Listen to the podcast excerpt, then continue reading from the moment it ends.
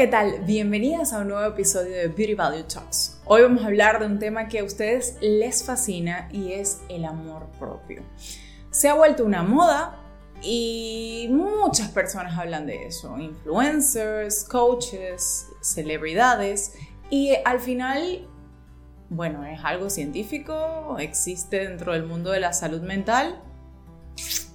Bienvenida a Beauty Value Talks, el podcast que fue creado para ti. Resulta que sí. El amor propio fue definido por primera vez por un psicólogo y filósofo social llamado Erich Fromm, quien dijo que amarnos es distinto de ser arrogantes, de ser creídos, de, de darnos la de la gran cosa, como dicen por ahí. Y en ese sentido, amarse a sí mismo implica preocuparse por ti, o sea, preocuparte tú por ti y asumir dicha responsabilidad. Pero para eso, ¿cómo lo hacemos? Partimos del, partimos del hecho de que debemos conocer nuestras debilidades y nuestras fortalezas. Entonces, te pregunto, ¿conoces las tuyas?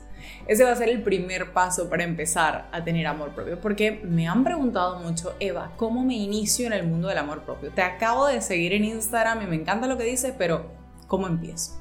Y la verdad es que tengo muchos tips en mi cuenta de Instagram sobre cómo amarte, pero eh, a pesar de que tú leas algunas eh, referencias sobre qué puedes hacer, lo primero que tienes que hacer es intentar conocerte. Entonces, para conocerte empieza por hacer una lista de qué te gusta de ti y qué no te gusta de ti.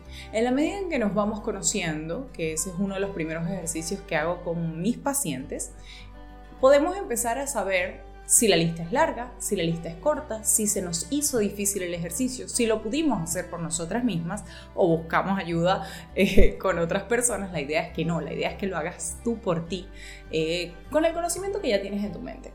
Puede ser abrumador, puede ser difícil, pero no estás sola en el proceso, te tienes a ti. Entonces, después de haber hecho esta lista, revísala y empieza a pensar en función de eso que conoces, de eso que sabes, qué te gusta hacer que disfrutas. Y en la medida en la que vayas respondiendo estas preguntas, vas a ir incorporando prácticas de amor propio a tu día a día. ¿Cómo haces eso?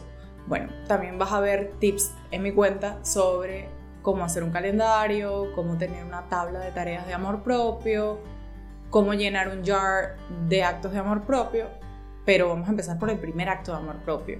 Y lo vas a decidir tú, ¿Qué es eso que te gusta hacer, que disfrutas mucho, que cuando lo haces estás en éxtasis, gozas y se te olvida lo que hay allá afuera? Te olvidas de tus problemas porque te gusta tanto que es algo que eh, ocupa tu mente, tus pensamientos y tu estado de ánimo. Entonces, ese va a ser tu primer acto de amor propio. ¿Ya lo pensaste?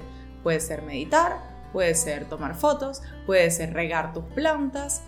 Va a depender de ti. Entonces, ahí está tu primer acto de amor propio. ¿Cómo pasar a hacerlo? Agéndalo en tu calendario. Dedica media hora solamente, 15 minutos, 2 minutos, el tiempo que tú quieras, a eso que para ti va a ser el primer acto de amor propio. Y poco a poco la idea es que vaya incrementando en tu rutina. Así, en la medida en que tú vayas dándote amor, vas a poder entender un poco a qué se refiere esto. Es como cuando tienes una planta, le vas echando agua, la vas fertilizando, le vas dando cariño para que crezca y florezca. Lo mismo vas a hacer contigo. Eso es un acto de amor propio. Y como decía Erich Fromm, que esto te va a encantar, no puede amar a otra persona quien no se ha amado verdaderamente a sí mismo. Así que para amar a otros te tienes que amar a ti. Empieza por eso. Un acto de amor propio al día, a la semana, al mes, depende de ti. Gracias por haberme escuchado en este episodio de Beauty Talks creado con todo el amor para ti.